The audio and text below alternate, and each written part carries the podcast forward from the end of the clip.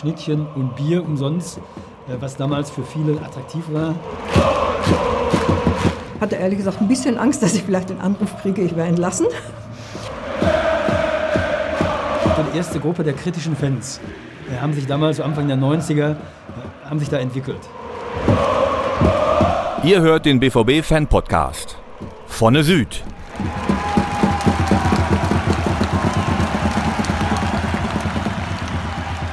Willkommen zu einer Sonderausgabe vom Fan-Podcast von Süd. Mein Name ist Christoph Böckamp.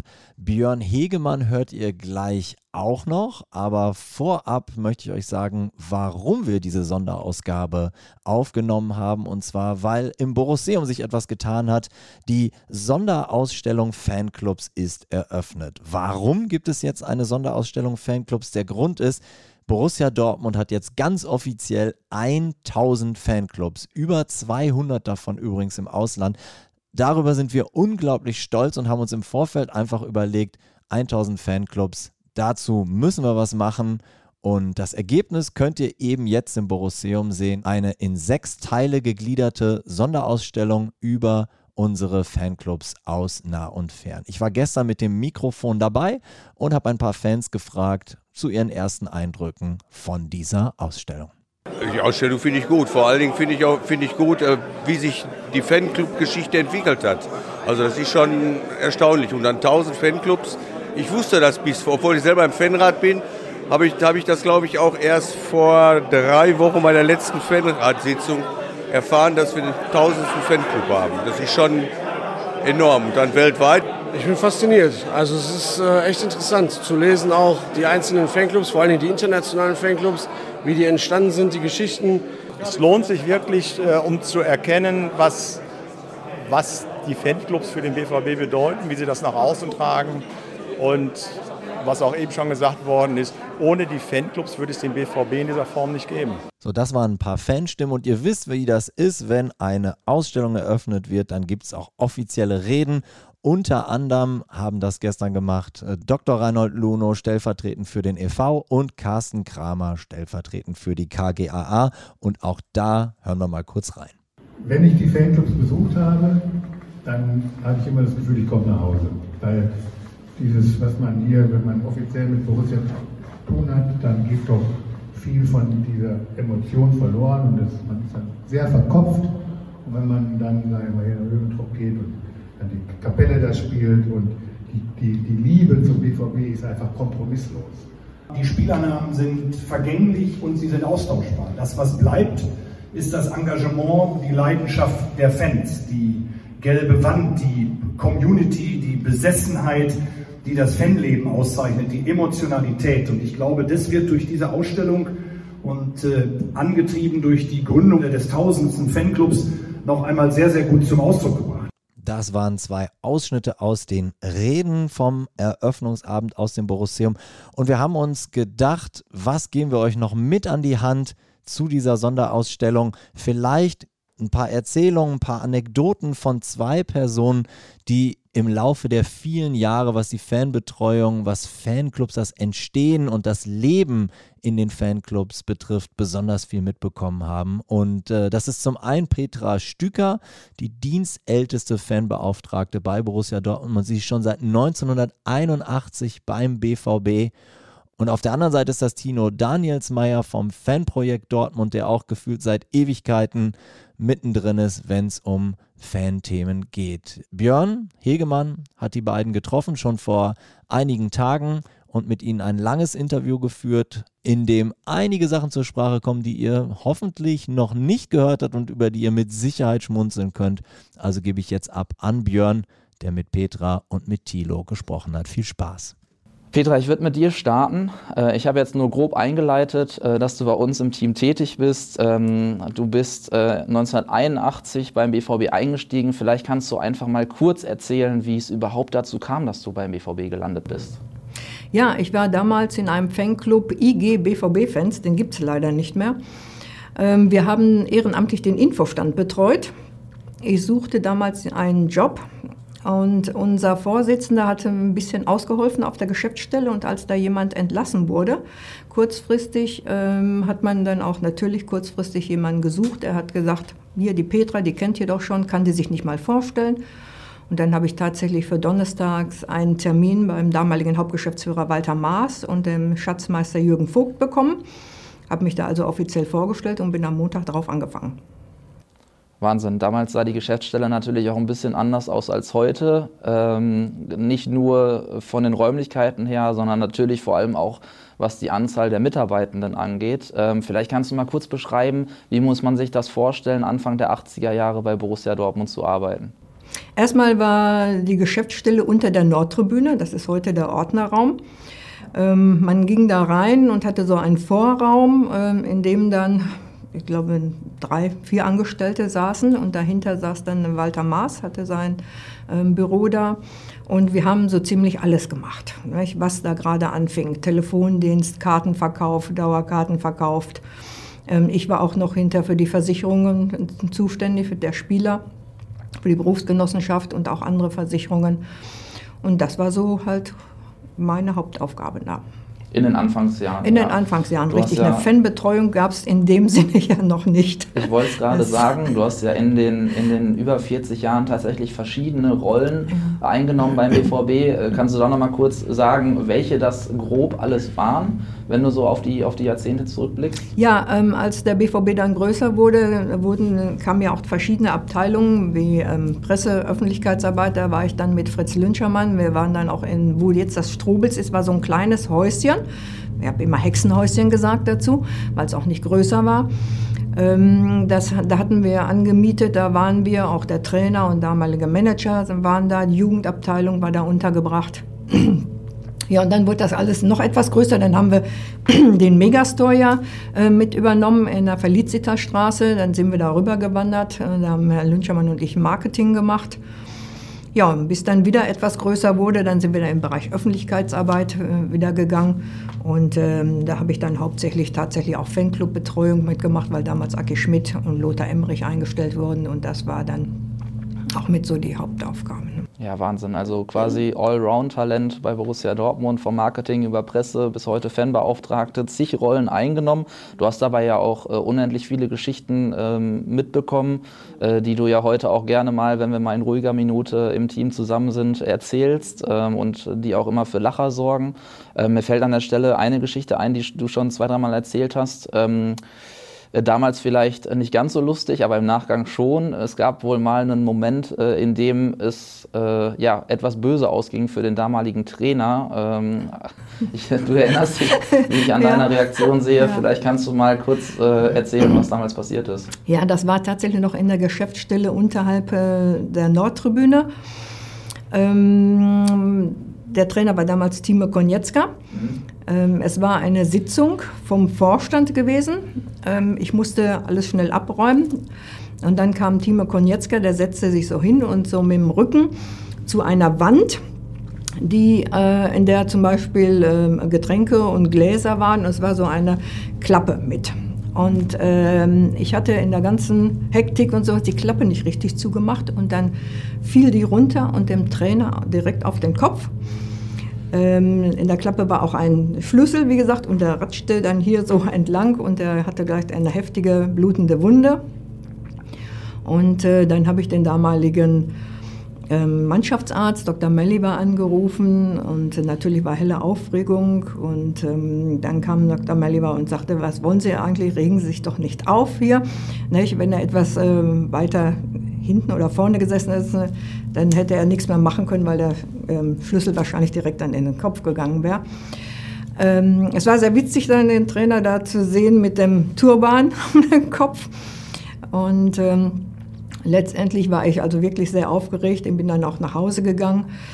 Hatte ehrlich gesagt ein bisschen Angst, dass ich vielleicht den Anruf kriege, ich wäre entlassen. Und äh, am nächsten Tag kam ich aber dann in die Geschäftsstelle und der Trainer war dann auch wieder da und der sagte dann zu mir, Sie haben mir gestern leid getan. Sie waren so fix und fertig. Und ich sagte, ich habe Ihnen leid getan, also was, ich hätte Sie beinahe erschlagen. So, ne? ja. Und da bin ich natürlich auch nochmal bei ihm entschuldigt. Also zumindest ein kleines Happy End Ja. äh, in dieser Ja. kleinen Anekdote. Wir haben natürlich im Laufe des Gesprächs wahrscheinlich noch die ein oder andere Anekdote von euch beiden mit dabei. Ähm, an der Stelle würde ich aber einmal zu Tilo schwenken wollen. Ähm, Tilo, äh, du bist eben auch genau wie Petra in den 80er Jahren in die Fanarbeit eingestiegen. Äh, es, du willst mich, glaube ich, schon Ich korrigieren muss an dich der gleich, äh, gleich berich- berichtigen. Ja, gerne. Äh, denn der erste äh, Sozialarbeiter beim Fanprojekt war mein lieber Kollege Rolf Arndt Marewski. Der hat 1988 als erster Sozialarbeiter beim Fanprojekt angefangen und ich bin Anfang der 90er Jahre dazugekommen und seitdem haben wir äh, 25 Jahre lang ein kollegiales Team gebildet Ja. und waren quasi das Fanprojekt. Ähm, dann nimm uns doch gerne auch nochmal mit auf dem äh, beruflichen Werdegang, äh, weil du warst ja, glaube ich, vorher nicht im, im Fußball äh, aktiv beruflich, sondern bist ja dann quasi äh, als Quereinsteiger sozusagen in die Fanarbeit gekommen. Ja, ich bin ein klassischer Quereinsteiger. Ich bin eigentlich äh, Lehrer, äh, Sport- und Geografielehrer für Gymnasium und Anfang der 90er Jahre waren die Erfolgsaussichten äh, gleich null äh, als Lehrer. Und mein Kollege Rolf Arndt Marewski äh, suchte einen weiteren Partner, weil seinen damaligen Kollegen, äh, ja, der kam mit dem Job nicht so ganz zurecht, äh, mit der Arbeit mit den schweren Jungs, sage ich mal so. Und dann kam ein Anruf, ich sollte mal zum Stadion kommen. Es wird jemand gesucht, der mit jungen Leuten äh, arbeiten kann. Und dann bin ich äh, ja einfach mal, also ich bin eigentlich komme vom Handball oder habe auch Tennis, ich habe als Tennislehrer gearbeitet in der Zeit und hat beim Fußball interessiert, aber absolut kein Experte.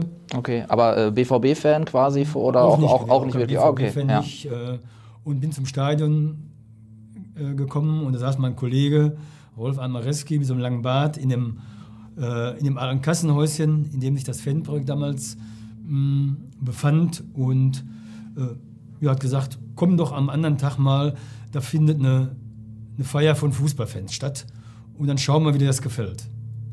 Und äh, das habe ich mal gemacht und die Feier war krass, kommen wir nachher mal drauf, können wir nochmal auf zu sprechen kommen. ja. Und dann äh, wart ihr am Anfang erstmal zu zweit? Äh, Ja, wir waren lange zu zweit. Und äh, ja, mein Ko Kollege Rolf, oder nee, ich muss die Geschichte erzählen, aber ich kam Gerne. Äh, dann am ersten Tag, wo ich zum Stadion kam, in diesem Häuschen, war da eine Feier von 80, von 80 Fans, äh, die komplette Borussenfront. Äh, die hatten wohl damals von Werner Wirsing ein Fass Bier auch bekommen für die Feier.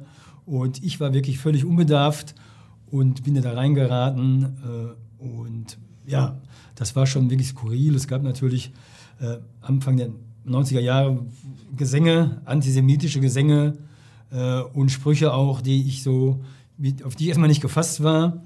Und das war, das war eine krasse Feier, das kann man so, kann man heute gar nicht mehr erzählen, äh, mit was für Leuten auch Rolf dann damals gearbeitet hat. Äh, aber ich habe gedacht, ich kannte mich so ein bisschen mit harten Jungs auch auf. Ich war Handballtrainer in so einem Arbeiterviertel in Hagen. Äh, und die Jungs, die ich damals trainiert habe, das wären wahrscheinlich, wenn die im, in Dortmund gewohnt hätten, wären die auch zum Hooligan-Milieu, hätten die gehört. Also ich konnte mit denen auch ganz gut umgehen, mit denen reden und habe gedacht, versuch's einfach mal. Und so ist das dann gekommen. Äh, Rolf äh, fuhr dann einen Tag später zur Europameisterschaft nach Schweden. Und ich hatte die Aufgabe dann, äh, wir haben ein, in den Räu- eine Räumlichkeit in der Stadt bekommen zu dem Zeitpunkt äh, und dann mit Leuten aus der Hooligan-Szene unser heutiges Büro und unseren Fanladen äh, in Schuss zu bringen bzw. fertigzustellen. Wahnsinn. Also äh, im Prinzip waren, war ab Tag 1 äh, direkt äh, Feuer drin in, in deiner Rolle, ähm, mit einer bestimmten Klientel dann zu arbeiten von Tag 1 an. Ähm, ihr wart, wie gesagt, ja auch über lange Jahre dann äh, zu zweit, ähm, mit einer relativ großen Zielgruppe auch. Ähm, über die Jahre hat sich natürlich, äh, genau wie die Fanarbeit bei Borussia Dortmund und auch das Fanprojekt, äh, personell, inhaltlich auch äh, weiterentwickelt. Vielleicht kannst du äh, ganz kurz nochmal den, den Sprung oder die Weiterentwicklung zusammenfassen ähm, mit, dem, mit dem Fazit dann, wie das Fanprojekt heute aufgestellt ist. Ja gut, erstmals waren wir ein reines Zweierteam und haben uns gut ergänzt, weil Rolf klassischer Sozialarbeiter war und ich äh, ja, aus dem Sportbereich komme und auch mich dann mit, mehr mit sportlichen Themen und Veranstaltungen beschäftigt haben, sodass wir äh, dann auch schon in der ersten Zeit äh, ja, das Fanprojekt ein bisschen aus, ausbauen konnten. Äh, Rolf hat zu Anfang nur mit dem harten Kern der Dortmunder Hooligans gearbeitet, hatte mit Fanclubs eigentlich nichts zu tun. Äh, und ich habe dann langsam angefangen, äh, ja, mich auch mit Fanclubs zu beschäftigen. Wir haben die ersten Fußballturniere organisiert, an denen nur Fanclubs da waren. Äh, und so sind wir in der Zeit von so einem Hooligan-Projekt Anfang der 90er Jahre zu einem Fanprojekt geworden, sodass wir auch mit der gesamten Fanszene arbeiten konnten. Hm. Vielleicht dann äh, letzte Frage zum Einstieg. Wie viele seid ihr heute? Oh, heute sind wir äh, ein großes Fanprojekt. Ich habe äh, glaube ich, acht Kollegen. Wir haben unterschiedliche Projekte noch, wie das BVB Lernzentrum im Stadion äh, und die Straßenfußballtour, die wir machen mit vielen Übungsleitern äh, und Teilzeitkräften, sodass wir ein richtig großes und starkes Team sind, äh, ähnliche Entwicklungen genommen haben, wie natürlich der BVB auch. Das wird Petra sicherlich nachher noch erzählen. Genau, absolut. Und wir sind natürlich auch dankbar, da äh, so einen großen, professionell aufgestellten Kooperationspartner an unserer Seite zu haben. Ähm, heute soll es äh, vorwiegend eben auch um die Geschichte der Arbeit mit Fanclubs gehen. Ähm, der erste Fanclub, der sich gegründet hat, äh, war der Fanclub Dröscheler Feld. Den gibt es heute leider nicht mehr. Ähm, kurz darauf hat sich damals der Fanclub Borussia Dortmund gegründet. Das war in den 70er Jahren. Was wiederum bedeutet, dass es den Fanclub Borussia Dortmund bis heute noch gibt, dass das auch gleichzeitig der älteste Fanclub ist. Und äh, damit bin ich im Prinzip im Zeitgeschehen in den 70er Jahren und dann auch in der Folge in den 80er Jahren, wo dann dieses Thema Fanclubs eben Fahrt aufgenommen hat. Ähm, vorher ist zumindest nicht bekannt, äh, dass es Fanclubs gab in den 50er, 60er Jahren, vielleicht Zusammenschlüsse, die sich auch einfach nicht Fanclub genannt haben. Ähm, was meint ihr, warum, was war der Auslöser dafür, dass sich Zusammenschlüsse oder einfach Freundeskreise dann ähm, zu sogenannten Fanclubs entwickelt haben. War das ein Begriff, ähm, den man sich von anderen Vereinen abgeschaut hat? Ähm, wisst ihr das? Oder gab es andere Auslöser dafür, dass auf einmal dieses Thema Fanclubs in den 70er, 80er Jahren ähm, ihren, ihren Ursprung gefunden hat? Ich war zwar in einem Fanclub, aber ich muss jetzt ganz ehrlich gar nicht ehrlich sagen, dass ich jetzt nicht so genau weiß, ähm, wie das da seinen Ursprung genommen hat. Ich war, wie gesagt, der Fanclub existierte schon, als ich dort ähm, eintrat, äh, hatte auch gewisse Strukturen, nämlich einen gewählten Vorstand. Ähm, und ich, wir hatten auch Kontakt zu anderen Fanclubs, aber die, was jetzt der Auslöser war, dass sich die Fanclubs da gegründet haben, eigentlich ist es, glaube ich, das, was immer der Fall ist, nämlich das gemeinsame Erlebnis. Äh, man wohnte damals, war das noch so, dass man zusammen wohnte in einem Ort. Zum Teil waren auch äh, die Fanclubs aus Familien, befreundeten Familien. Dann hat man sich einfach überlegt, ja, warum äh, schließen wir uns nicht zusammen, fahren dann auch gemeinsam zu den Spielen und diskutieren eben gemeinsam über den BVB absolut einer der Gründe, äh, warum sich der Fanclub Borussia Dortmund gegründet hat, äh, war ja tatsächlich dann, glaube ich, auch, dass, ähm, erzählt zumindest Peter Neusten, einer der Protagonisten damals immer, ähm, der Anlass, dass man eben gemeinsame Bustouren organisieren wollte, äh, was vorher vielleicht äh, zu Auswärtsspielen immer nur in kleineren Kreisen stattgefunden hat. Äh, dafür waren solche Zusammenschlüsse natürlich wichtig. Tilo, hast du vielleicht noch weitere Gründe, Ursachen dafür, dass auf einmal dieses Thema Fanclubs existent war? Äh, ja, ich kann es mir nur vorstellen, weil die 70er Jahre waren ja auch eine unruhige Zeit äh, im Fußball hier und viele, äh, viele Fans hatten natürlich Interesse am Verein, wollten sich auch einbringen. Und es war natürlich eine Möglichkeit. Ich glaube, viele Mitglieder beim BVB äh, gab es zu der Zeit noch nicht. Und es war eine, äh, eine Möglichkeit auch für aktive junge Leute, sich ins Vereinsleben einzubringen äh, und da reinzuschauen, über den Tellerrand zu schauen und äh, sich als Gruppierung einfach stärker einbringen zu können. Mit mehr Leuten. Das war auch ein, ein wichtiger Grund für Fanclub-Gründung ja, das ist natürlich nachvollziehbar, dass man mit mehr Leuten quasi dann auch eine höhere Stimme hat wahrscheinlich. Äh, ja, absolut. Äh, Petra, du hast auch gerade schon kurz angesprochen, wie der Fanclub, aus dem du kamst oder in dem du aktiv warst, äh, strukturiert war.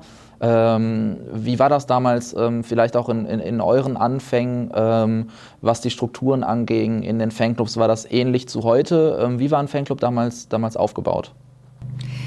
Ich glaube, das kann man gar nicht so generell sagen, ob es einen Unterschied zu heute gibt. Auch wir haben ja wahnsinnig viele Fanclubs und da sind auch die Strukturen anders. Ähm, es gibt Fanclubs, die machen jedes Jahr eine Versammlung, ähm, protokollieren das auch, das ist ja heute zum Teil auch ähm, Pflicht für den BVB und schicken die Unterlagen rein. Und dann gibt es allerdings auch Fanclubs, sagen wir mal, da hat jemand äh, den Fanclub begründet und der ist quasi auf Lebzeit Vorsitzender. Und ähm, dann haben sie vielleicht noch jemanden, der sich um Tickets kümmert, wenn es nicht auch der Vorsitzende macht. Ähm, und um Fahrten oder um Feiern, im Festausschuss oder wie auch immer.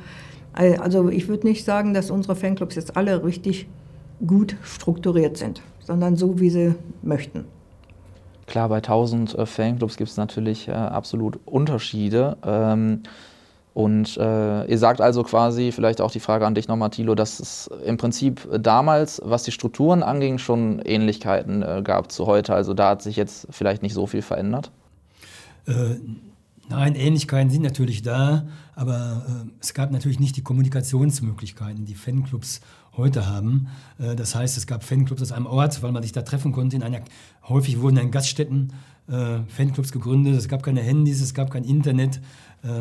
Und äh, so dass sich häufig, häufig aus kleinen Klicken äh, in Ortschaften im Sauerland, ein großer Schwerpunkt auch, äh, kann man als Beispiel übernehmen, sich dann Fanclubs gegründet haben, die immer größer wurden und sich mit, mit dem Zugang zu den neuen Medien natürlich äh, noch, viel, noch viel, viel größeren Gruppen äh, öffnen konnten. Klar, zu den, zu den Fanclub-Zahlen kommen wir gleich nochmal, aber da wird auch deutlich, ähm, je einfacher die Kommunikation wurde, auch mit dem Thema Digitalisierung, desto mehr Fanclubs haben sich eben auch zusammengeschlossen, national wie international. Ähm, Im Prinzip, wenn man, wenn man sich jetzt überlegen würde, man müsste einen Bus für 50, 60 Leute organisieren und es geht allein um die Abfahrtszeit und den Abfahrtsort, muss ich mir dann eine Telefonkette vorstellen oder äh, wie, wie, wie wurde das dann damals kommuniziert innerhalb des Fanclubs?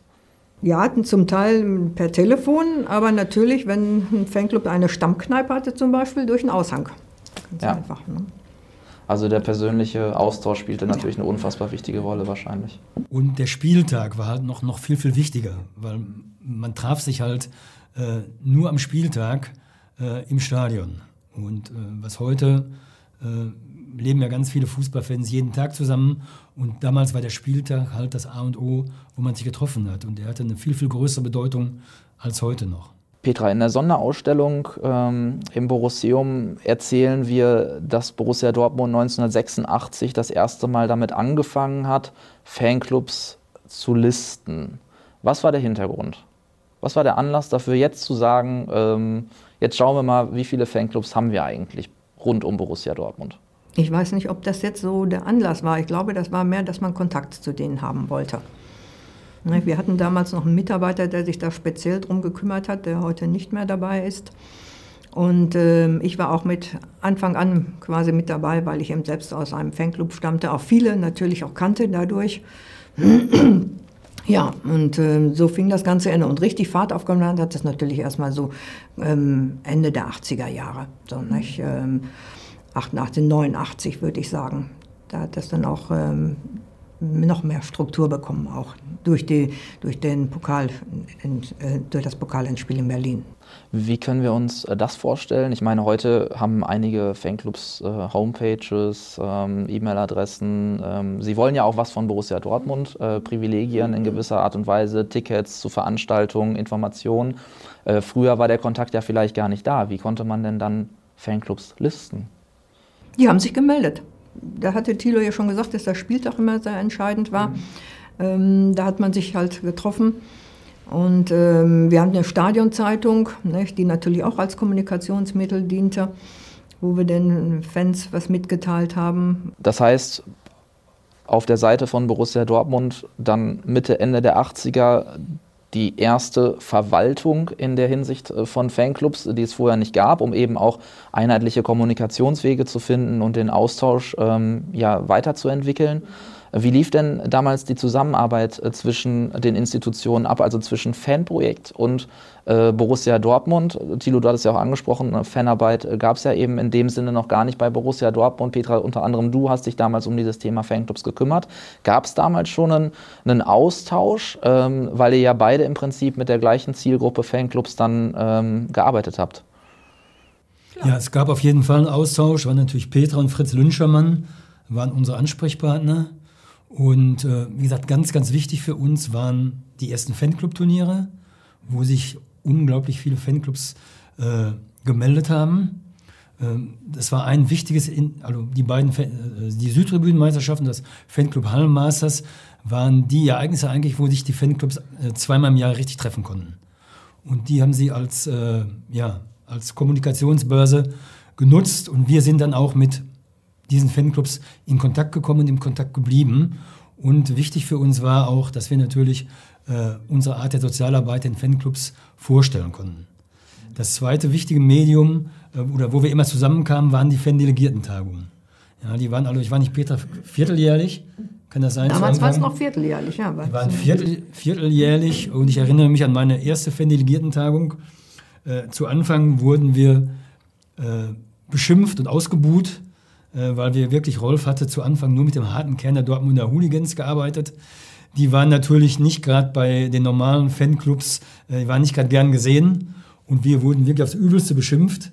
Äh, und es hat wirklich einige Zeit gedauert, äh, bis wir oder bis viele Fanclubs halt die Art unserer Arbeit äh, mitbekommen haben, dass wir versucht haben, halt schwierige Leute auch in die Fanszene zu integrieren. Äh, das hat ein paar Jahre gedauert und da haben uns die Kontakte bei den Spielen natürlich und bei den Turnieren sehr genutzt. Um auch zu zeigen, wahrscheinlich, dass man Angebote für alle Fanclubs hat und nicht nur für genau. bestimmte Klientel. Ja. Ja. Ähm, das heißt, äh, die Verwaltung der Fanclubs oder zumindest erstmal die Listung der Fanclubs zu Anfang lag dann quasi beim BVB. Habt ihr euch da miteinander abgestimmt, auch um irgendwie Kontakte äh, auszutauschen, ähm, abzustimmen, welche Angebote für Fanclubs installiert werden sollen? Äh, das hat wahrscheinlich auch schon in, in engerer Zusammenarbeit stattgefunden, oder? Auf jeden Fall. Nicht? Auch ein Adressenaustausch. Nicht? Ne? Und natürlich äh, waren wir sehr, sehr dankbar, dass äh, das Fanprojekt die Südtribünenmeisterschaft ins Leben gerufen hat. Wir hätten das gar nicht stemmen können. Mhm.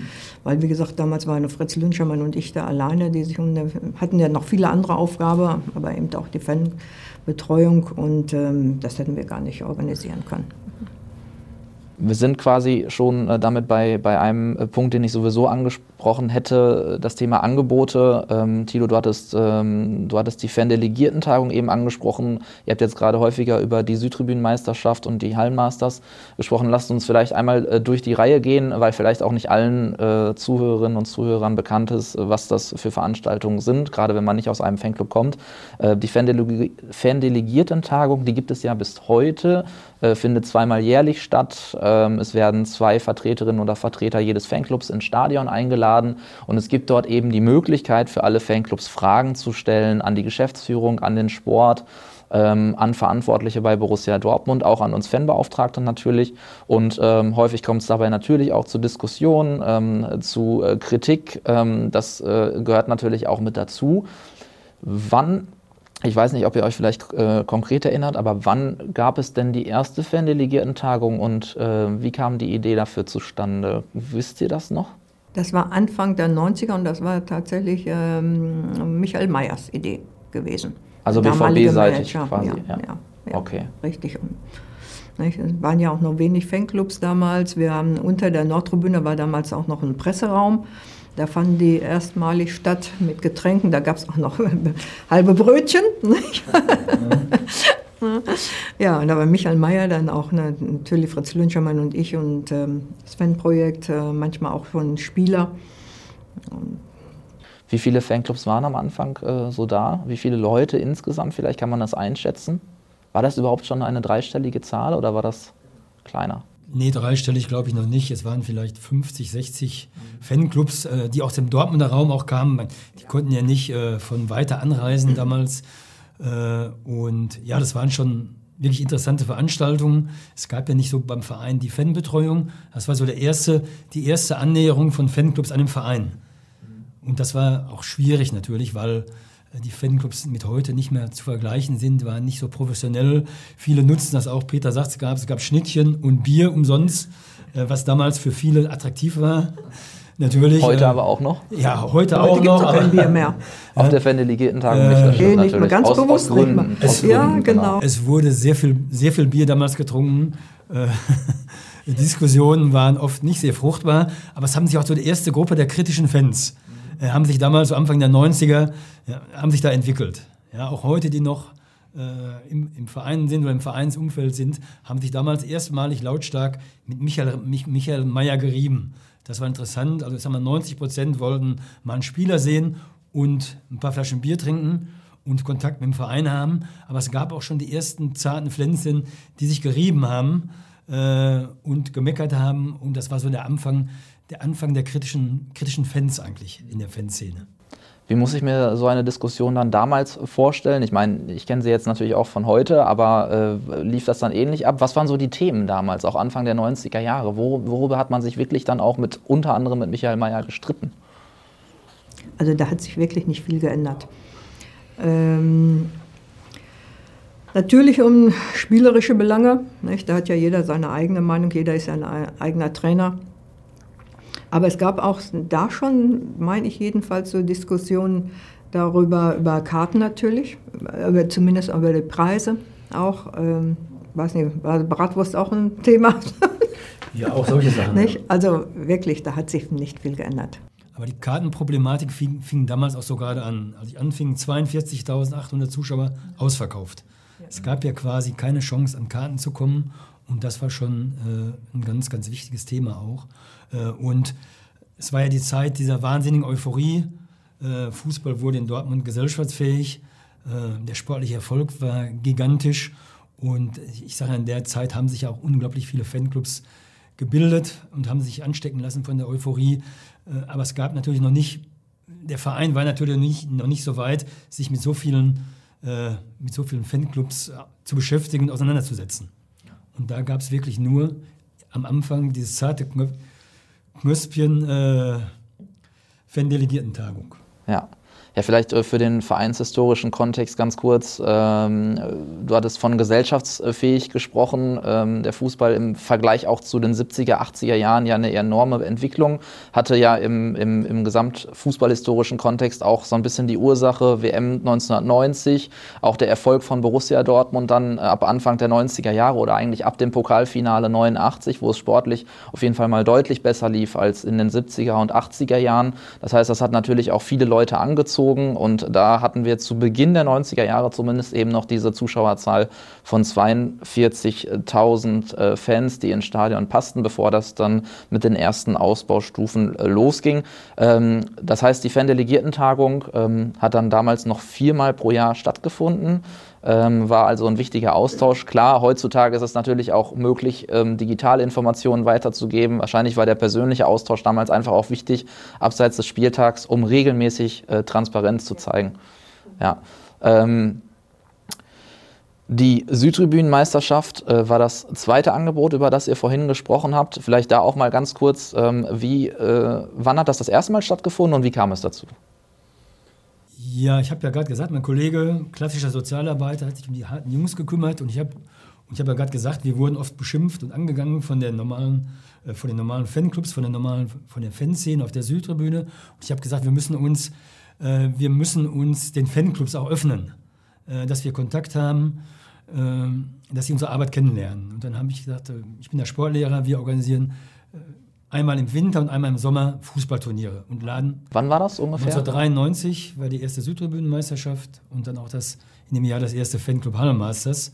Äh, und ja, da haben wir wirklich äh, in ein Wespennest gestoßen. Das Interesse war riesig, hat uns total überfordert natürlich auch. Ich erinnere mich dann, unsere zweite Südtribünenmeisterschaft im Höschpark äh, waren 90 Mannschaften und wir waren nur zwei Mitarbeiter und im Hirschpark gab es überhaupt, äh, überhaupt keine Voraussetzung für so ein Turnier zu machen. Das heißt, mein Kollege und ich, wir haben an zwei Wochen haben wir Tore zusammengeschraubt äh, und hinterher noch zwei Wochen den Hirschpark sauber gemacht. Ähm, aber die Turniere haben uns äh, das wirklich, äh, ja, haben uns den Zugang zur Fanszene eröffnet. Das, der BVB hat, äh, hat Spieler geschickt, Petra kam vorbei und Fritz Lünschermann kam in Kontakt mit den ganzen Fanclubs. Es haben sich viele Gespräche entwickelt. Das Sportliche, das ist bis heute auch so, äh, stand eigentlich nicht im Vordergrund, sondern das Treffen von BVB-Fans. Und diese beiden Veranstaltungen waren in den 90er Jahren äh, Pflicht für, für alle aktiven Fanclubs.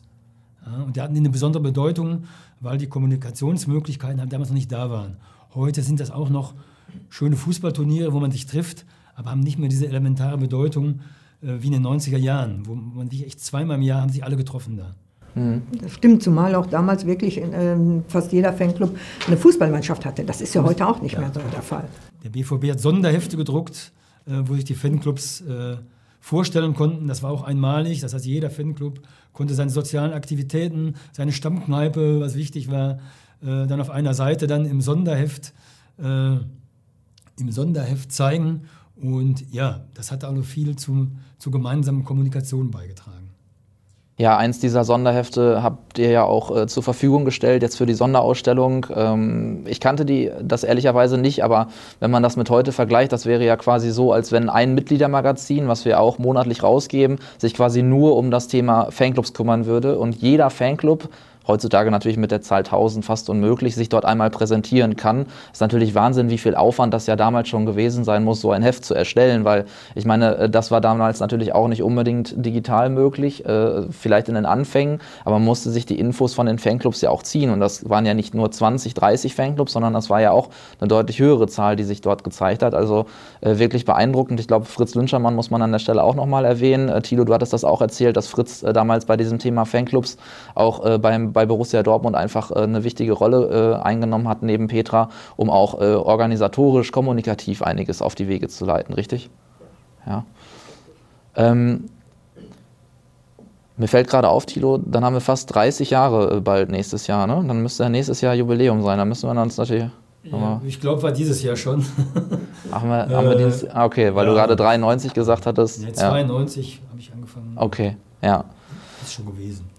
Gab es denn in all diesen Jahren irgendwelche Besonderheiten? Mit Sicherheit brauche ich gar nicht die Frage stellen, aber äh, fällt dir konkret was ein, eine Besonderheit, was, was ein besonderes Erlebnis, was, was in den Jahren passiert ist? Es gab in den, in den, Jahren da unzählige Anekdoten um die Südtribünenmeisterschaft. Ich fand, beim ersten Hallenturnier hatte äh, Peter und Fritz äh, äh, Ibrahim Tanko geschickt. Das weiß ich noch. Und der kam dann, und der war verschüchtert auch, das war ja nicht so ein Profi, wie sie hinterher beim BVB waren. Und den hatten wir im Geräteraum vergessen. Ja? Und der hat sich nach vier Stunden, hat er dann bei uns angeklopft und sagt, ich bin hier noch im Geräteraum.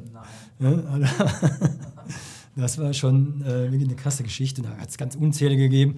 Ich weiß noch einmal, 1995 äh, kriegten wir Besuch von Jorginho, der bei Bayern München bei Leverkusen gespielt hat und kurze Zeit später brasilianischer Nationaltrainer wurde. Der äh, hat, wollte seine Wohltätigkeitsorganisation vorstellen. Und äh, wir hatten gerade Schiedsrichterprobleme. Da sagte mein Kollege Rolf zu ihm, kannst du ein paar Spiele pfeifen? Ja, und da hat er zwei Stunden gepfiffen und Michael Mayer kam hinterher äh, an als Ehrengast mit einem Spieler und sagte, wer ist denn der Schiedsrichter da hinten? Ne? Und da hat er wirklich zwei Stunden gepfiffen da. Und so gibt es unglaublich äh, viele Geschichten. Oder eine Sache noch, Ajax Amsterdam war mal ein heißes Thema. Und wir haben ja zweimal gegen Ajax Amsterdam gespielt. Und die Fanszene von Ajax Amsterdam äh, war ja mehr als berüchtigt. Und unsere In, äh, Idee auch von den Fan-Treffs immer, erstmal Fans einladen, äh, in Kontakt kommen. Wenn die zusammen Bier trinken, äh, zusammen feiern, äh, dann spielt auch die Gewalt nicht so eine große Rolle. Wir dann auch äh, in Amsterdam einen Besuch gemacht beim Spiel. Dann haben wir eine Mannschaft von Ajax zur, Südtribüne, zur Südtribünenmeisterschaft eingeladen.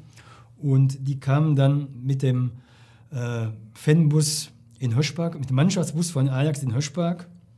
Und das waren wirklich 30 krasse Hooligans, alle 1,90 groß tätowiert, äh, die auch so Fußball gespielt haben. Es hatte Ausschreitungen gegeben.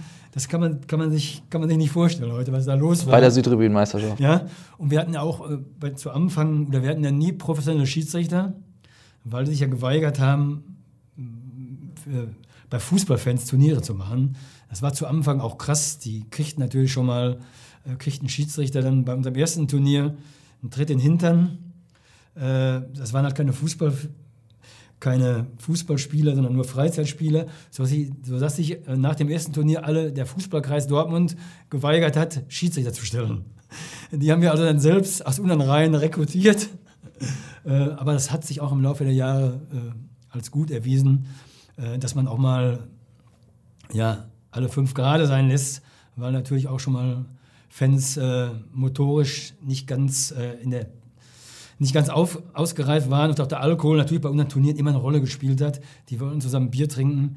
Also die Schiedsrichterproblematik, äh, die haben wir durch eigene Leute in den Griff gekriegt. Durch Jorginho. Ja, Jorginho auch.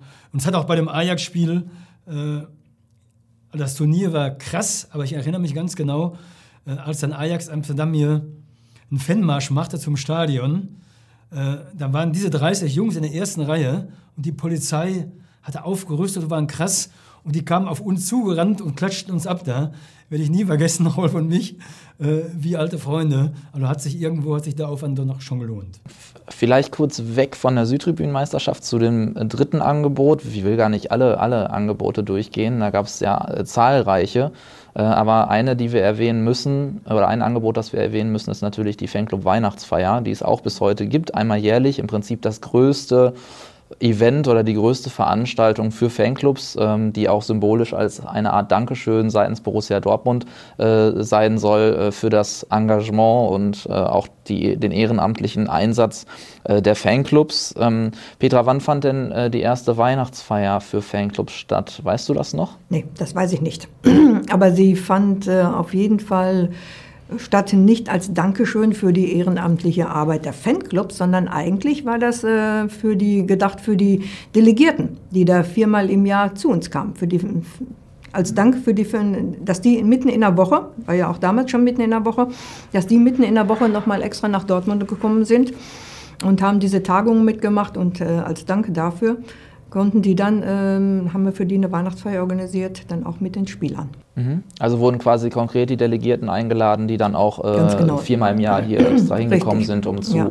diskutieren und, und Fragen zu stellen. Ja, das waren damals auch oft die Vorsitzenden. Nicht? Weil ja, klar. Da haben wir auch Wert drauf gelegt, weil ähm, auch damals war das schon so, dass wir dann mal irgendwie ja, Fragen gestellt haben, was, wie seht ihr das oder so. Und wir wollten natürlich schon immer kompetente Antworten von den Fanclubs haben, also auch Leute die da für den Fanclub sprechen konnten. Mhm. Wo hat das damals stattgefunden?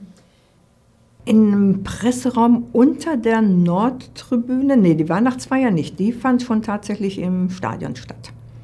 Ja. Nicht? Ja, die haben wir von Anfang an meines Wissens nach im, nein, in der Brauerei.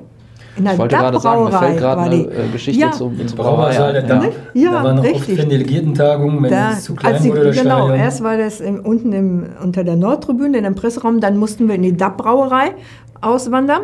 Da waren aber dann tatsächlich schon dreistelligen Bereich. Ja. Nicht? Ähm, und da haben wir dann auch, äh, richtig, und da haben wir dann auch die Weihnachtsfeier gemacht, wo dann auch die Spieler alle gekommen sind. War eine Pflichtveranstaltung für die, die auch da sich dann immer mitten ins Publikum gesetzt haben, zwischen den Fans. Mhm. Und die Zahl der Gäste ist wahrscheinlich dann jedes Jahr größer geworden. Ja, genau wie die Fanclubs gestiegen sind, ähm, nahm die Zahl bei den Delegiertentagungen zu und natürlich auch ähm, letztendlich dann ähm, bei den Fanclub Weihnachtsfeiern. Ne? Ja, also, dass wir dann immer wieder ins Stadion gingen, dann, ich glaube, wir waren dann erst auf der Westtribüne ne? und dann hinter Nord und dann wieder West, also je nachdem. Nicht? Es wurde angepasst an, der, an die Anzahl. Ja, heute haben wir ja, äh, wenn, man das, wenn man das hochrechnet, müssten es ungefähr 1500 Fanclub-Vertreterinnen und Vertreter sein, die wir da jährlich im Stadion haben. Ähm, ist natürlich auch immer ein großer Aufwand, den Borussia Dortmund natürlich sehr gerne dann leistet. Auch heute ist die Mannschaft immer noch dabei, ähm, gibt Autogramme und ähm, ja, nimmt an, an Spielen, keine Ahnung, von, von Kickern bis heutzutage Playstation spielen und sowas teil. Das gab es in den 90ern wahrscheinlich noch nicht, sondern ja. da ging es wahrscheinlich eher ums äh, gemeinsame äh, Anstoßen wahrscheinlich auch an der einen oder anderen Stelle. Ähm, 30 Jahre Fanclub Weihnachtsfeier, äh, da müsste es ja auch die ein oder andere Anekdote geben. Äh, wenn ich mit Nobby darüber spreche, ähm, dann sagt er immer, wir haben das immer hinbekommen und wir hatten einmal sogar eine Evakuierung dabei. Äh, was war da der Hintergrund nochmal? Ein Bombenfund. Direkt da ähm, auf dem Parkplatz vom Stadion. Und leider haben die Behörden auch nicht mit sich reden lassen. Wir haben versucht, den klarzumachen, dass ja auch viele Fans von auswärts kamen, aus Thüringen und so, dass man die jetzt wieder nach Hause schicken musste, ob man das nicht einfach, sagen wir, die Bombe am nächsten, nächsten Tag entschärfen könnte und man hier die Feier veranstalten konnte. War aber nicht der Fall. Die musste tatsächlich nach einer Stunde ähm, abgebrochen werden. Es äh, war natürlich nicht ganz so toll, fanden die Fans das. Aber sie sind dann letztendlich ähm, ohne Mohren dann abgezogen. Und damit war das für, für dieses Jahr leider dann auch die, die ja, okay. Habt ihr weitere Anekdoten ähm, zu den Fanclub Weihnachtsfeiern? Fällt euch dazu noch was ein? Ja, sie waren für die Fanclubs unglaublich wichtig auf jeden Fall. Also ein echtes, echtes Highlight auch beim Verein eingeladen zu einer Feier. Äh, auf Kosten des Vereins? Auf Kosten des Vereins natürlich, für ganz viele wichtig. Wir sind dabei, wir gehören dazu. Mhm. Äh, die Fan-Delegierten-Tagung war, da konnte man schon mal was trinken und mal meckern, aber die Weihnachtsfeiern, da war man, da war man eingeladen und das spielte bei allen Fanclubs eine große Rolle. Das war eine Ehre für alle. Ja. Und das hat die auch schon wirklich zusammengeschweißt und war äh, ein ganz, ganz wichtiger Schritt auch. Auch viele haben untereinander auf, bei der Weihnachtsfeier Kontakte geknüpft.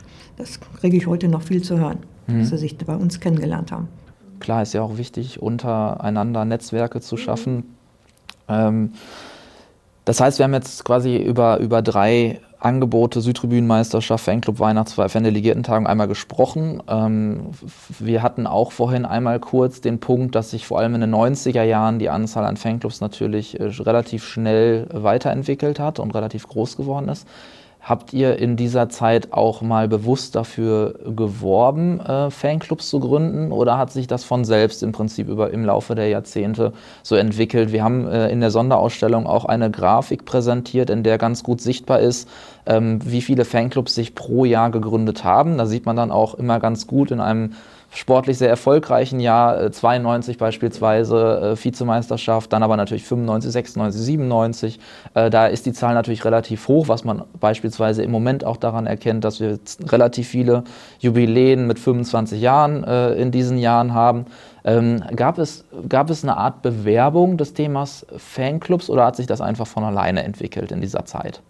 Im Großen und Ganzen von alleine. Es hing tatsächlich von den Erfolgen ab. Ähm, natürlich hat man in einzelnen Gesprächen auch mit Fans oder dass die dann sagen, ach, wir sind da mit mehreren oder sowas und dass ich dann auch gesagt habe, ja, dann gründet doch einen Fanclub. Ich, lasst, uns bei, lasst euch bei uns aufnehmen. Ihr habt dann die und die Vergünstigungen auch. Und ähm, damals brauchte man ja nur sieben Leute einen Fanclub, also vor den 90, ja, Anfang der 90er. Danach haben wir das dann erhöht, dass man 20 Leute brauchte, um, um einen Fanclub äh, bei uns anmelden zu können. Mhm. Und ähm, weil es, wie gesagt, da auch schon die Möglichkeit gab, eine Schwenkfahne zu bestellen, weil es da auch die Möglichkeit gab, Karten zu bestellen. Ähm, man konnte, wir hatten, ich hatte eine Extraliste zum Beispiel für Dauerkarten, eine extra Warteliste, wo Fanclubs wurden da bevorzugt. Und wie gesagt, auch Eintrittskarten, das ist damals noch alles. Das kann man sich heute gar nicht mehr vorstellen, dass ich da so ein Formular entwickelt habe, ein Blatt Papier. Das habe ich den Fanclubs dann zugeschickt und sowas. Dann haben die per Hand ihre Kartenbestellungen da eingefüllt ausgefüllt und ich hatte Gott sei Dank immer Schülerpraktikanten, die hatten dann die ehrenvolle Aufgabe, diese Bestellung dann in eine Liste einzutragen. Für jedes Spiel natürlich nee, dann, ne? Wahnsinn. Ja, nee, die haben das für die, ähm, einmal einem für die Hinrunde und okay. eins für die Rückrunde. Ja. Nicht? Und da konnten die dann das eintragen. Ja. Ja. ja. ja heute sind wir jetzt bei bei 1000 offiziellen Fanclubs. Ähm, wir haben heutzutage natürlich auch eine Datengrundlage, mit der wir beispielsweise sagen können, dass hinter diesen 1000 Fanclubs ungefähr 65.000 BVB-Fans stecken. Das sind natürlich unheimlich große Zahlen.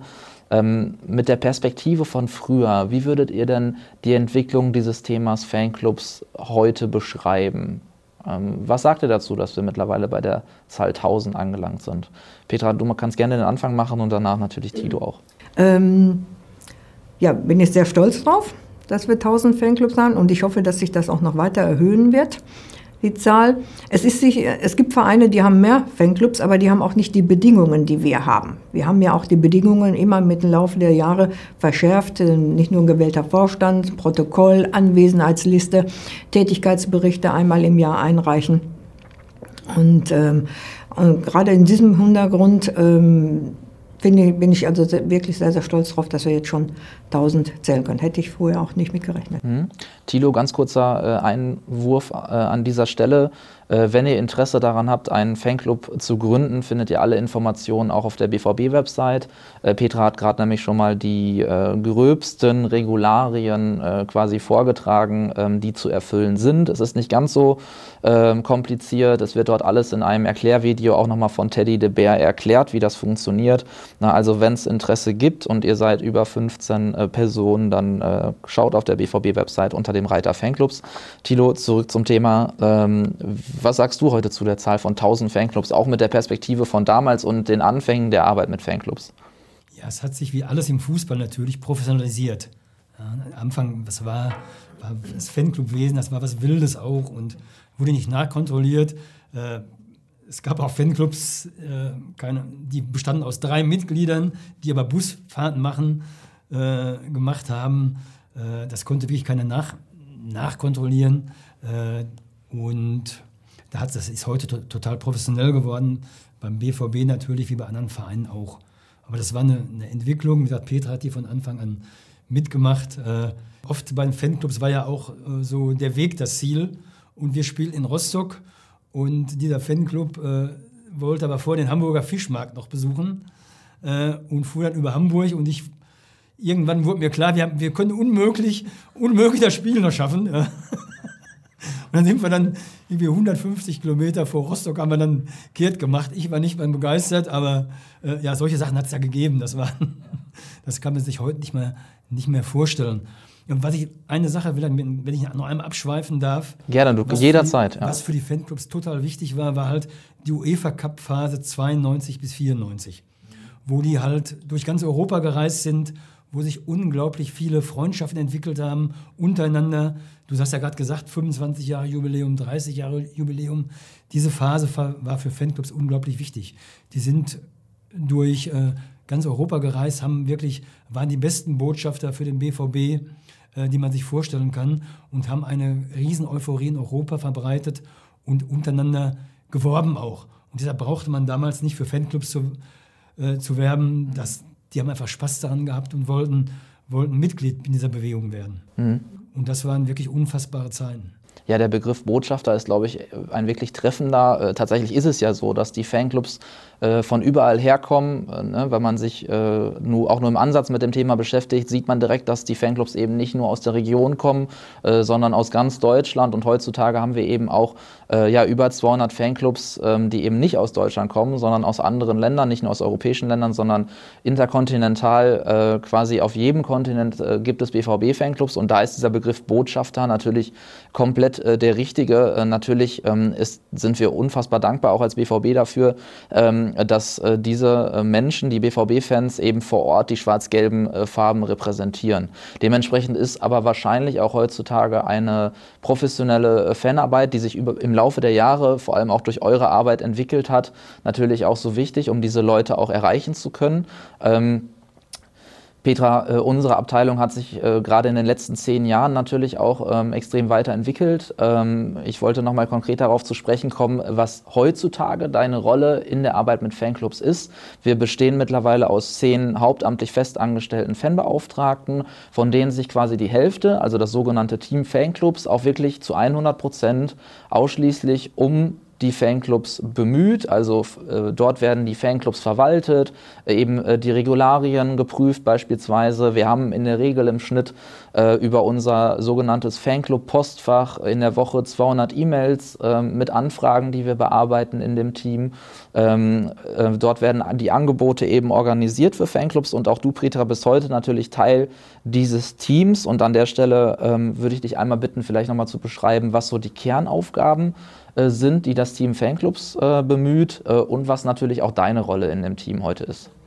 Erstmal bin ich sehr dankbar dafür, dass der BVB inzwischen so viele Fanbeauftragte hat. Absolut. Das ist auch einfach zeitgemäß. Wir haben so viele Fans und die müssen tatsächlich entsprechend betreut werden. Unser Team ist speziell dafür da, eben mal natürlich Fanclubs aufzunehmen. Ähm, sie bekommen dann auch eine Willkommensbox.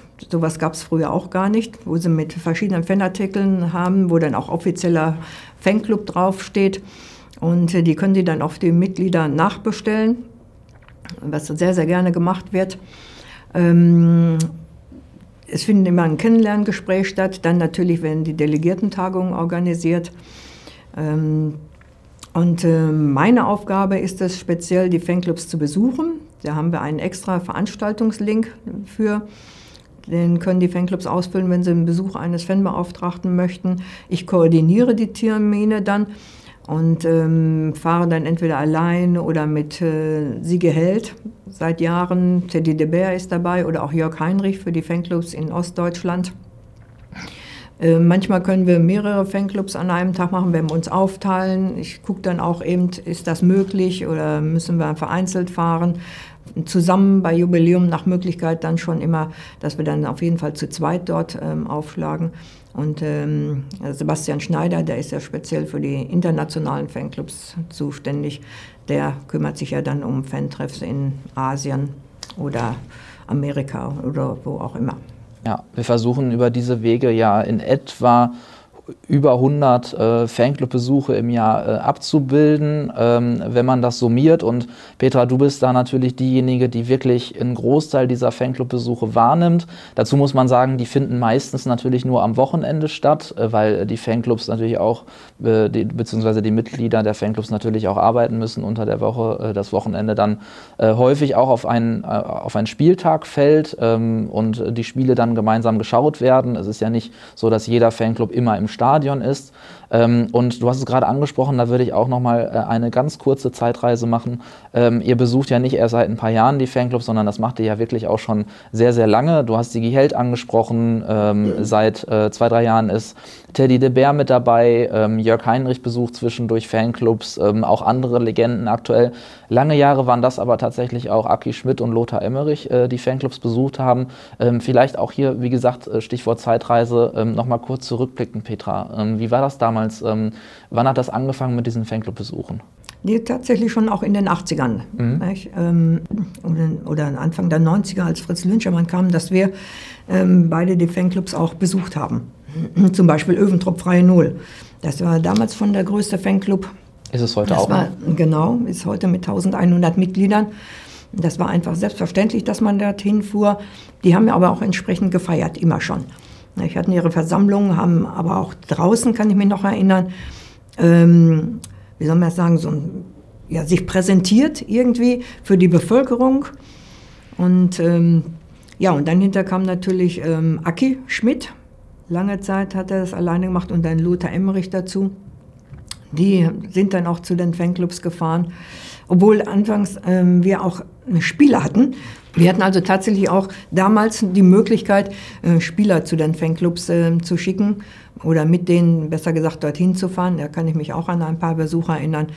Aber wie gesagt, dann ähm, wurden es immer mehr Fanclubs, dann war das auch nicht mal ganz so möglich. Und dann haben wir dann ähm, Aki und Emma, ehemalige Spieler, die die Fanclubs besucht haben, ähm, die damals auch zum Teil noch äh, errungene Pokale mitgenommen haben, was heute auch leider undenkbar ist, obwohl es der Wunsch vieler Fanclubs ist, dass sie auch mal so selbst, selbst eine Kopie dann wieder haben. Und das, äh, ja, so hat das dann Ganze dann ähm, der Kontakt zum, Fan, zum BVB dann gehalten auf diese mhm. Weise. Tilo, ihr habt ja auch Fanclubs besucht. Du hattest vorhin ja auch von ein paar äh, Geschichten erzählt, dass ihr dann dazu sechs saß teilweise. Ähm, wie, wie lief das bei euch ab? Ähm, habt ihr immer mal wieder geschaut oder äh, ähm, beziehungsweise auf Einladungen von Fanclubs reagiert? Das war wahrscheinlich dann immer ähm, je nachdem, was anlag, oder? Ja klar, wir haben natürlich versucht, den Kontakt zu halten. Wir konnten jetzt nicht, wir, äh, wir hatten ja auch mit unseren Spielbesuchen reichlich zu tun, jeden Fanclub besuchen, aber so unsere Szene-Fanclubs, die haben wir natürlich mal besucht bei Weihnachtsfeiern und äh, das war ganz klar. Und es gab auch, wie gesagt, es war eine wilde Szene auch damals noch, kann man mit heute nicht vergleichen. Ich erinnere mich zum Beispiel, dann gab es mal den Bodo Schmidt Fanclub, äh, der sich gegründet hat. Das waren Jungs aus der Szene, 20, 30 Leute, aus Aalen kamen die. Und die haben immer, Bodo Schmidt war jetzt technisch in der Weltstar-Mannschaft nicht der herausragende Spieler. Deswegen haben die sich Bodo Schmidt rausgesucht und immer gesungen, im, bei jeder Fan-Delegierten-Tagung, bei jeder Bodo Schmidt der größte Hit. Ja.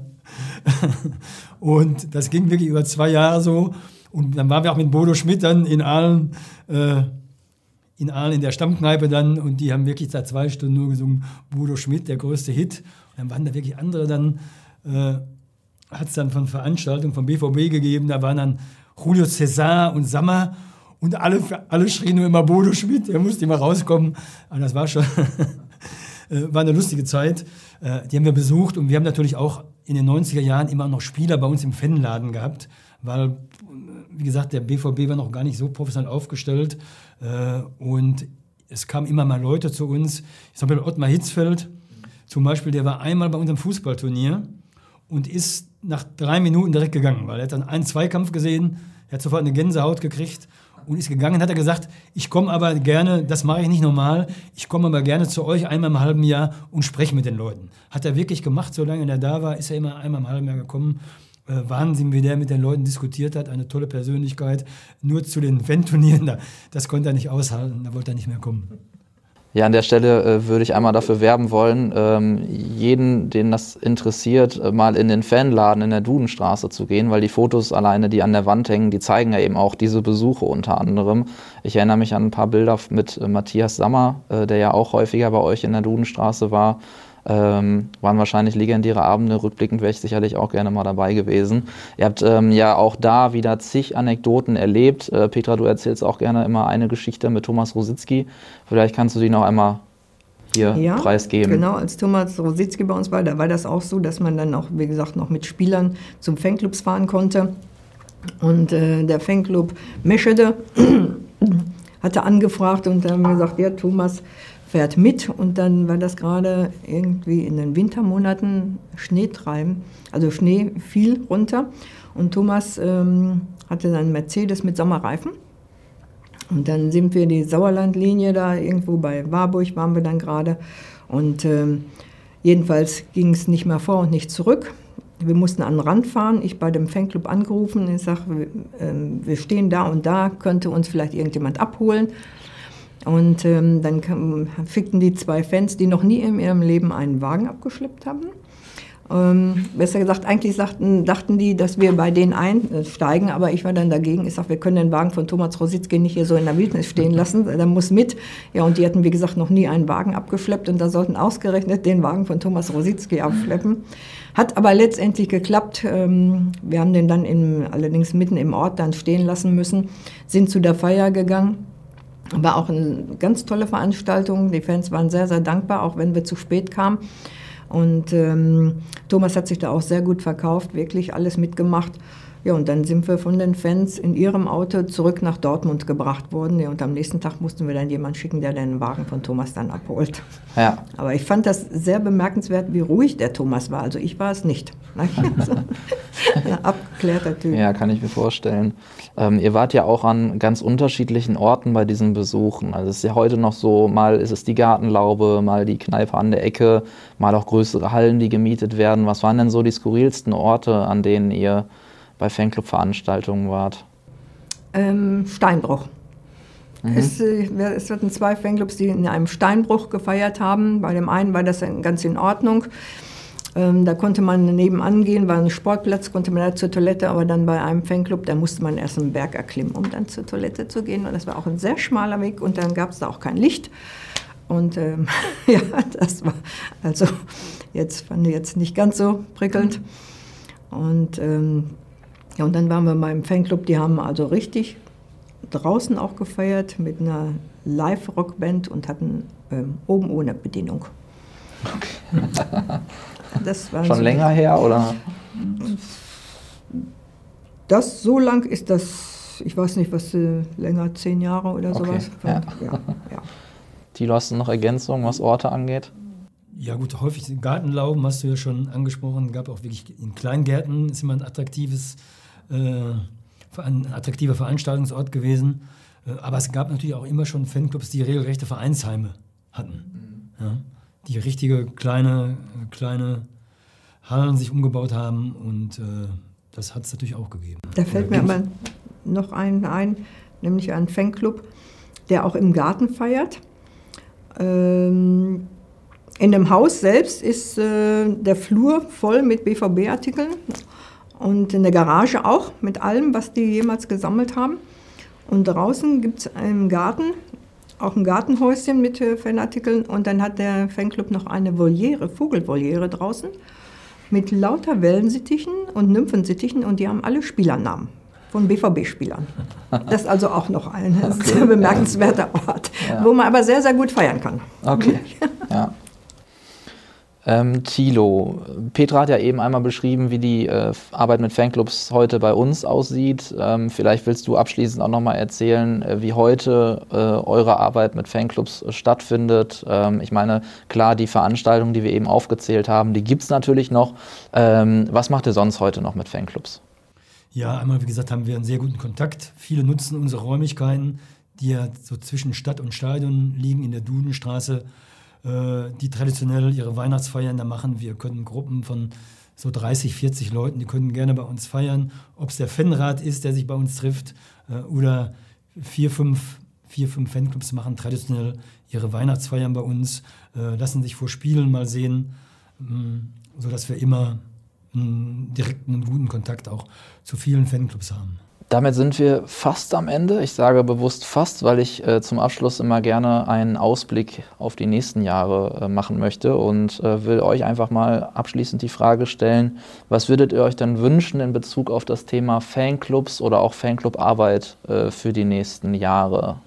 Ja, ich glaube, die Fußballvereine, Borussia Dortmund natürlich als ganz großer Verein sowieso, sind natürlich gefordert äh, das Ganze professionell anzugehen.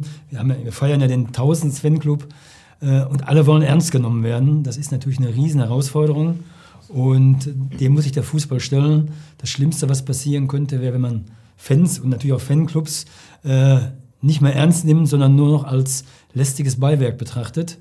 Äh, und das ist eine riesen Herausforderung. Ich meine, ihr von der Fanbetreuung seid ein riesiges Team, sicherlich bundesweit mit das größte, könnte ich mir vorstellen. Äh, aber es ist eine riesen Herausforderung, wirklich die Fans mitzunehmen, ernst zu nehmen. Und davon wird abhängen, wie sich der Fußball auch in den nächsten Jahren entwickelt. Und äh, da denke ich, sind die Fanbetreuung äh, der Vereine ein ganz, ganz wichtiger Baustein. Ich äh, kann mich dem nur anschließen, was Thilo gemacht, gesagt hat, zumal ähm, man beobachten kann, dass in den Fanclubs Nachwuchsprobleme gibt, weil die ja. Jugend, die ist das gar nicht mehr so gewohnt oder will auch nicht in einem Verein ähm, sein, weil das alles ein bisschen, wie soll ich mal sagen, nicht so aufregend vielleicht ist für die. Ähm, und ähm, da, ja, da kann man eigentlich nur hoffen, dass der BVB da schon die Fanclubs unterstützt, in welcher Form auch immer, mhm. dass ähm, weiter die jungen Mitglieder in den Fans, Fanclubs ähm, reingehen und dieses Gemeinschaftserlebnis dann haben und dass man auch gemeinsam dann ins Stadion geht. Wie das genau laufen soll, weiß ich jetzt nicht, aber ich ähm, hoffe, dass wir das tatsächlich dann schaffen. Beides sehr wichtige Abschlussstatements, die ich so nur unterschreiben kann. An der Stelle vielen, vielen Dank an euch beiden äh, für diese spannende Gesprächsrunde. Ich weiß gar nicht, ehrlicherweise, wie lange sie jetzt ging, äh, aber ich hätte auch hier noch Stunden sitzen können mit euch, weil alleine die Anekdoten konnten wir jetzt gar nicht alle ansprechen. Das sind ja auch unzählige. Eigentlich müsste man vielleicht mal ein Buch drüber schreiben, über die ganzen Geschichten, die ihr habt. Ähm, aber wie gesagt, vielen, vielen Dank für das, was ihr erzählt habt und vor allem natürlich auch für eure Arbeit äh, in den letzten Jahrzehnten äh, zum Thema Fanclubs. Abschließend noch von meiner Seite der Hinweis zum einen, wenn es Fragen oder Interesse an dem Thema Fanclubs gibt, sind wir erreichbar unter der E-Mail-Adresse fanclubs.bvb.de und ich möchte abschließend noch einmal auf die Sonderausstellung im Borusseum hinweisen mit vielen Fotos, vielen Grafiken, vielen Rückblenden und vor allem auch mit viel Input von vielen Fanclubs äh, für dass ich mich an der Stelle auch noch einmal bedanken möchte. Und ähm, damit würde ich für heute Schluss machen. Noch einmal Danke sagen. Auch danke fürs Zuhören und bis demnächst.